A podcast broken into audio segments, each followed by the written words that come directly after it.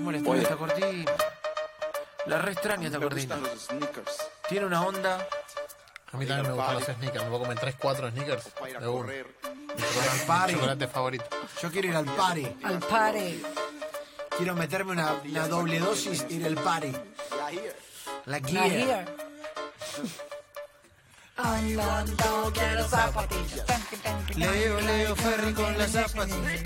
Hola, Leito Ferry, ¿cómo va? Qué lindo escucharlos. ¿Cómo andan ustedes?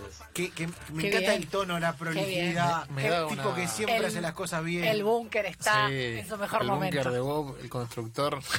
¿Cómo va, Leo? Desarmó la Esta estufa. el semana otro Bob día. el constructor rompió una estufa, Sí. pero ya mañana tengo que comprar un repuesto Ya y va, está. va de nuevo a la pared. Un tipo que construye todo. Mira, es, es lo que. O sea, a Leo Ferry le envidio dos cosas. Una, la cantidad de sneakers que tiene. Sí. Y otra, la paciencia que tiene para armar y remodelar cosas. Eh, se- sería O sea, una gran dupla posta. con Aixa, porque viste que Aixa Sí. también tiene como esa cosa de desarmar. Es, eh, Leo Ferry hizo un programa de, de Canal Turbo o de Nat Geo Claro. caminando. Para mí, Leo, tenés que empezar a abrir tu canal de YouTube haciendo estas cosas, Rey. Es como, en vez de Bob el constructor, vos sos el Leo el Leo deconstruido. el deconstruido. Me gusta, me gusta. Lo que pasa es que creo que ya soy grande para ser youtuber. No, bueno, nadie. podemos o sea, considerarlo. nadie, No, nadie- No hay edad. Leo, te voy a recomendar algo. Sí. Pon en YouTube El Angelito, es un señor Sí, claro. de unos 60 y 65. pico que en, el, en el fondo de su casa arma y construye y, y cosas. Por ejemplo, hizo una hizo una bazooka para destapar inodoros muy buena. Te lo recomiendo al Angelito. Bueno, bueno, voy a. Lo que pasa, estoy, también soy bastante pésimo para, para todo esto porque me pongo a hacer cosas, a veces es, es casi terapéutico, sépanlo. Sí. Y, y a veces me, me olvido de sacar la foto y todo eso, y ahí está mi perra ladrando, por si la escuchan también. Eh, entonces, creo que me llevaría el doble de tiempo, y ya, viste, ¿cuánto trabajo necesitamos los periodistas? No, no, Bárbaro. no, no, está bien. Eh, y Nosotros a partir sí, del lunes otro, porque Claro. ya viste que cierra la radio. sí, sí, sí. Pero hay, hay gente que la está pasando peor. Si ustedes me permiten, hoy preparé una columna para esto. Me parece A ver. Para, Ok. para, para regocijarnos con gente que la pasa peor. Bien, me gusta. Bueno, ¿Qué sé yo? Es políticamente incorrecto, pero bueno. vamos a reírnos de las miserias ajenas. Sí, está Aguante. bueno. También, también. Yo les vengo a contar la historia de Joe Ebert. No lo tengo. Que Ebert. en julio de 2020, que es cuando se origina toda esta historia, tenía 19 años y vivía en Portland, Oregon. Y que en esa época, en julio de 2020, hace casi un año, estaba ansioso porque estaba esperando un envío importante para su emprendimiento, para su negocio de reventa de zapatillas, que eran 600 pares de Yeezy Boost, 350 Zion, es el modelo que había lanzado Adidas 12 días antes. O sea, lo lanza Adidas y va Joe Ebert y compra 600 pares. Como todo lanzamiento se había agotado en cuestión de horas y también en cuestión de horas apareció en reventa con un sobreprecio de 100 dólares.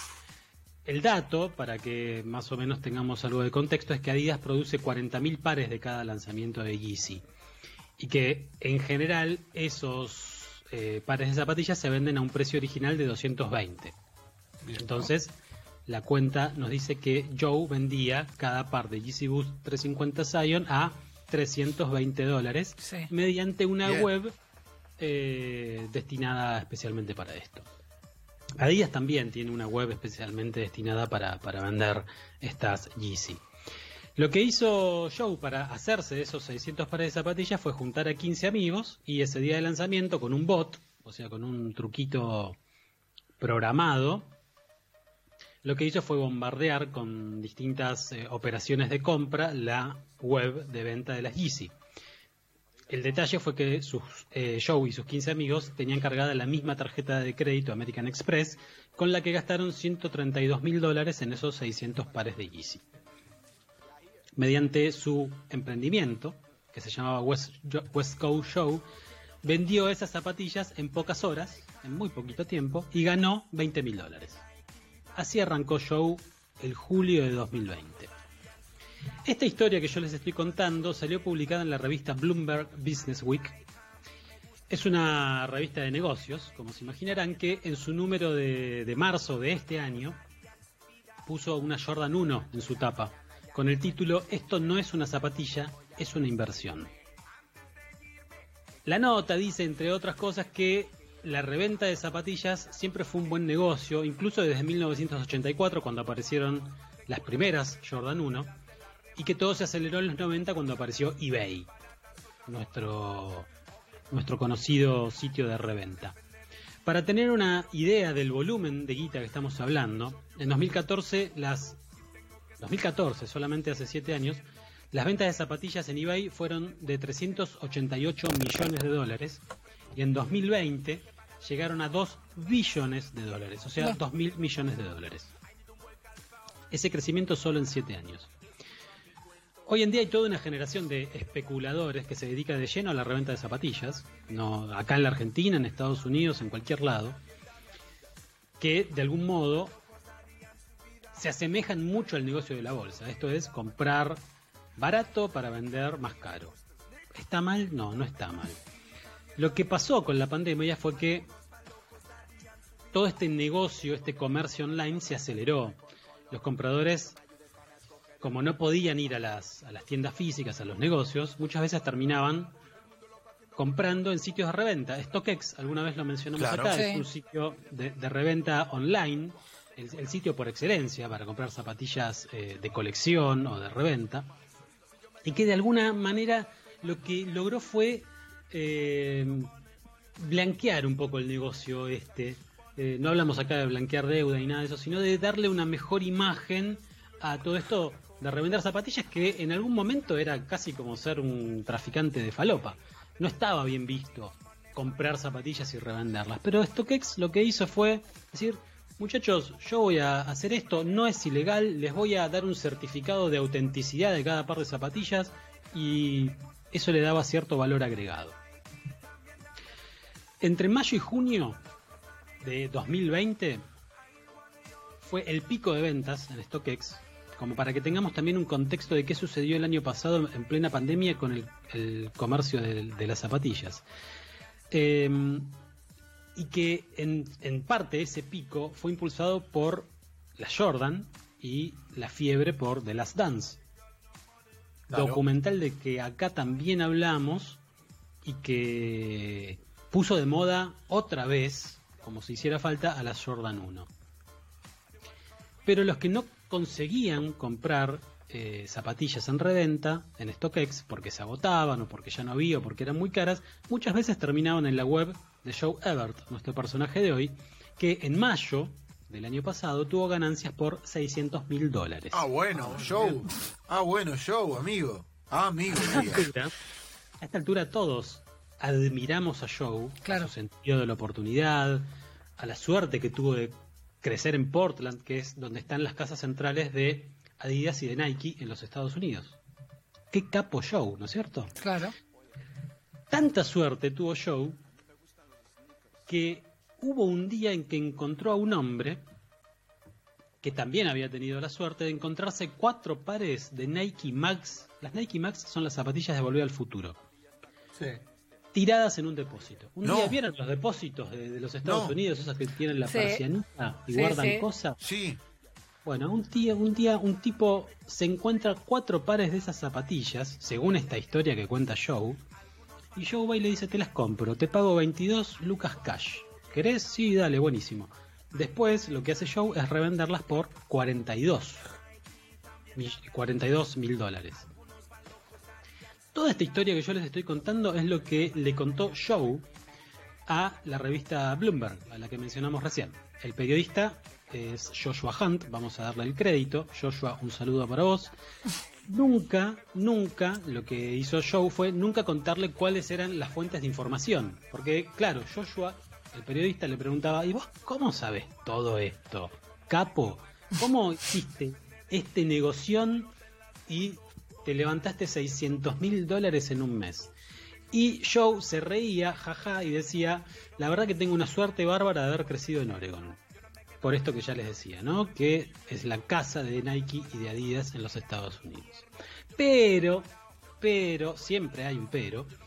Un día, Joe lo llama el periodista para contarle otro dato, para pasarle otra información, y en el ID del, del celular le aparece el nombre Ann Ebert. ANN. A-N-N. ¿Qué hace el periodista cuando ve ese nombre? Lo googlea, obvio. Y Hunt, em, el, el periodista Joshua Hunt, descubre que Ann Ebert era desde hace 25 años empleada de Nike y que recientemente había sido nombrada vicepresidente y general manager para Norteamérica de Nike. Apa. Hunt encuentra también un comunicado de prensa en el que dice que Ann Hebert iba a impulsar y acelerar su estrategia de venta directa al público. Esto, muy resumidamente, es, las marcas se dan cuenta que sacando intermediarios de por medio, esto es, las casas de deportes, por argentinizarlo de alguna manera, Sí. venden más rápido y mejor, es decir, a través de la web o a través de sus locales directamente. Eso es una esto es hoy una realidad, pero que desde hace unos años Nike eh, fomentó muy fuerte y que lo que se iba a encargar esta mujer, Ann Ebert, era de eh, profundizar mucho más en esa estrategia. Ann Ebert, como todos supondrán a esta altura, es la mamá de Joe Ebert. Ann Ebert, después de que se supo toda esta historia y que sale publicada la nota en la revista Bloomberg, tuvo que renunciar a su puesto de vicepresidente y general manager para Nike Norteamérica el primero de marzo de este año, después de 25 años como empleada. Y yo les dije que íbamos a hablar de una persona que le iba a estar pasando, que la pasó peor, ¿no?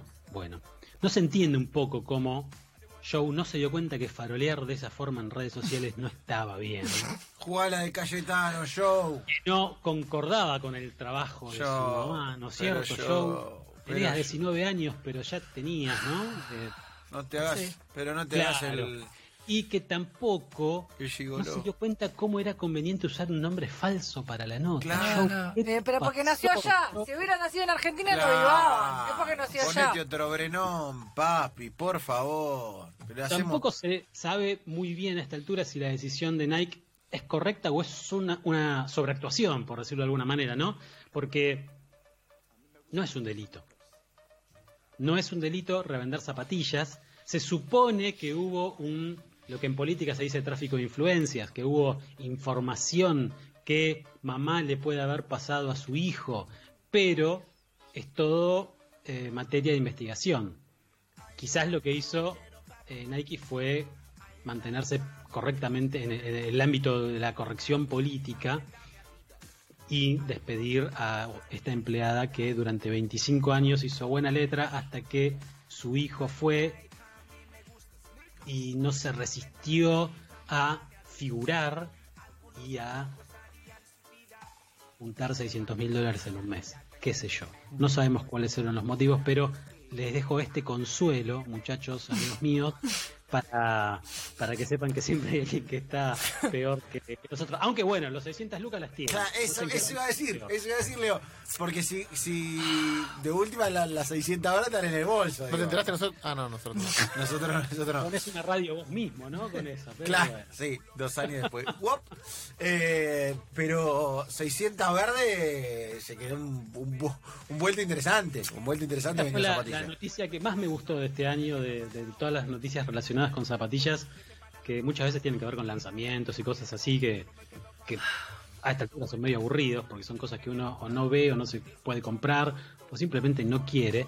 Pero cuando tenemos una noticia así medio del contraespionaje, del ultra, del de archi recontraespionaje, como decía Maxwell Smart, eh, me gusta, me gustó mucho más esto que, que contarles alguna otra cosa para esta última columna.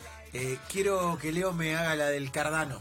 La del Cardano de Lucas Rodríguez. Que me marque dónde invertir. Tipo, comprar un par de Yeezy no sé qué que en 20 años van a... Y yo las dejo ahí en un placar y en 20 años las sacamos a ver cuánto valen. Quiero hacer esa. dicen, dicen los que saben que la, la- ahora hay, hay como una moda de las Dunk, ¿no? Las que son las zapatillas de skate que empezaron en el básquet y después fueron al skate que hicimos una columna el año pasado. Pero dicen que los que saben que las próximas de moda van a ser las Blazer, que también eran zapatillas de básquet. Mira. Así que si ven por ahí un par de Blazer, que hoy andan, ojo, tampoco están baratas, pero andan en las 12 lucas o algo de eso, por ahí dentro de un, un año, un par de años, pueden ustedes salir a farolear diciendo, mirá las Blazer que pegué. Yo quiero hacer la, del, la de la casa de deporte de Mataderos, Leo. Quiero comprar ahora, pero no para el año que viene el otro. Para dentro de Para 25 30, años sacarla. Sí. ¿Entendés? Yo creo que eso, eso no pasa más. una, una en un millón, ¿no? Claro, no pasa más. No. Difícil hacerlo, difícil hacerlo. Sí, porque dice aparte, que no. aparte ahora eh, todo es todo se vende rápido, Aparte me voy a tentar y la voy a usar. Me voy a tentar y la voy a usar. El otro, Eh, el otro día leía que mm, un, se murió un señor eh, en Estados Unidos por COVID, un abuelo, y le dejó tarjetas de béisbol y de Sí. básquet a 18 millones de dólares. No. Valen. 18 millones. Eso es lo que tengo que hacer yo. Eso es lo que Claro. tengo que hacer. Lo que tenemos que hacer es tener un pariente ricachón o que haya juntado alguna porquería de esas y que tener la suerte de que se cotice. Es el- Pero eh. hacerlo deliberadamente hoy yo creo que ya no funciona porque hay gente que ya lo está haciendo. Claro. Ya, ya Aparte, hoy en día una reedición de una zapatilla es una zapatilla que salió hace cinco años. Claro, claro, claro. O, o la tenés eh, de hace cinco años o la tenés ahora, pero la tenés y la tienen 10 millones de personas más. O sea que Es- tendría que pasar mucho tiempo. son las viejas estampillas. Claro. Y Yo me- sigamos laburando. Tengo que, tengo, no que, no, tengo que hacer una de. Leo. Me voy a llevar la- las esponjas de micrófono de la radio, el escudo de la radio, a ver si en 20 años vale, no sé, algo, si la pego, algo voy a hacer. Hay museos de... Sí, de- sí, sí, hay un museo de, la radio cerrada. Bueno, eh, Leito, eh, la columna estuvo increíble, increíble, realmente. pasa, eh, y nada, nosotros, eh, eh, a riesgo de repetirnos, queremos decir que te queremos agradecer, no solamente por eh, el contenido, que está buenísimo y que... eh, por Compre- suerte compren el libro gente el libro Zapatillas de Leo Ferri, que la rompe toda. No solamente el contenido que mucha gente lo, eh, lo pondera y cada vez más en redes sociales, y Leo hizo la movida solidaria recopada, sino porque además la verdad es que Leo es un más. tipo con el que da ganas de laburar porque porque es buena gente, es riguroso, es un, es un periodista... Todo lo que no somos nosotros Com- com- como tienen que ser los periodistas. Así que, Leito, te mandamos un abrazo enorme. Sos parte de esto y vas a ser parte, eh, ocurra lo que ocurra futuramente. Nosotros somos hinchas de, de Leo Ferri y de sus zapatillas. Gracias, gracias por dejarme en el grupo de WhatsApp del programa. Saquemos, saquemos de ese grupo, si ya no lo hicieron, saquen por favor a los que, a los que no tienen que estar, Bien. que ya sabemos quiénes son. Eh, y nada, siempre lo mejor. Yo hoy pensaba un poco y creo que mm, ellos no nos merecen, así que hay que pensarlo de esa manera. Lo dijo, lo contó y lo hizo de nuevo y la rompió todo el señor Leo Ferri, querido amigo de Enganche, parte de este programa, un fenómeno. Siempre en movimiento, desde para el otro lado. Verano, invierno, yo no me quedo parado. Hay ni un buen calzado, yo no me quedo.